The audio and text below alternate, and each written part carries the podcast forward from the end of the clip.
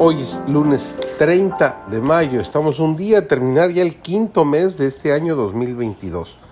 Nuestro estudio de esta semana se ha titulado Jacob Israel. Su servidor David González, nuestro título de hoy es Los hermanos se encuentran. Esaú marchaba entre tanto frente a un ejército contra Jacob con el propósito de darle muerte. Pero mientras éste luchaba con el ángel, aquella noche otro ángel fue enviado para tocar el corazón de Saúl mientras dormía. En su sueño vio a su hermano exiliado por 20 años de la casa de su padre porque temía por su vida. Y notó su dolor al enterarse de que su madre había muerto. Vio la humildad de Jacob y a los ángeles de Dios que lo rodeaban. Soñó que cuando lo encontrara ya no tendría la intención de causarle daño. Cuando despertó, contó su sueño a sus cuatrocientos hombres y les dijo que no le hicieran mal, pues el Dios de su padre estaba con Jacob. Y cuando se encontraran con él, ninguno de ellos debería hacerle daño. Apoyado en su callado, el patriarca avanzó al encuentro de la tropa de soldados.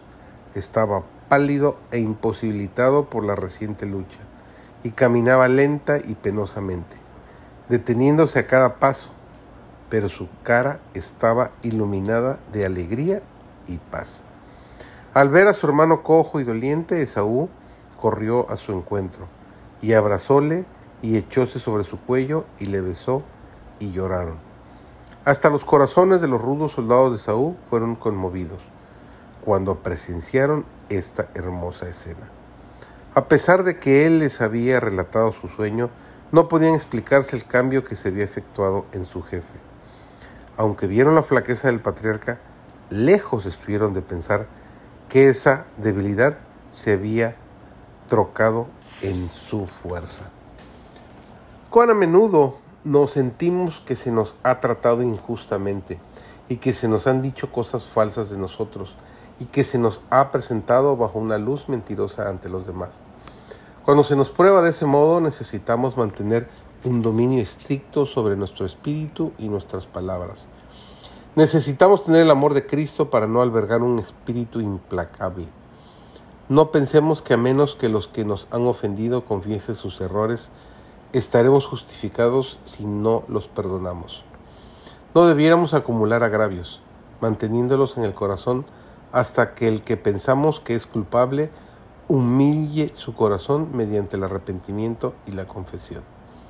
Por más dolorosamente que se nos haya herido, no debiéramos atesorar nuestros agravios y simpatizar con nosotros mismos por causa de las ofensas que se nos han inferido, sino que de la misma manera como esperamos que se nos perdonen nuestras ofensas a Dios, así debemos perdonar a los que nos han hecho mal. Cuando somos vituperados, Cuán fuerte es la tentación de vituperarnos en cambio, pero al hacerlo, nos mostramos tan malos como el vilipendiador.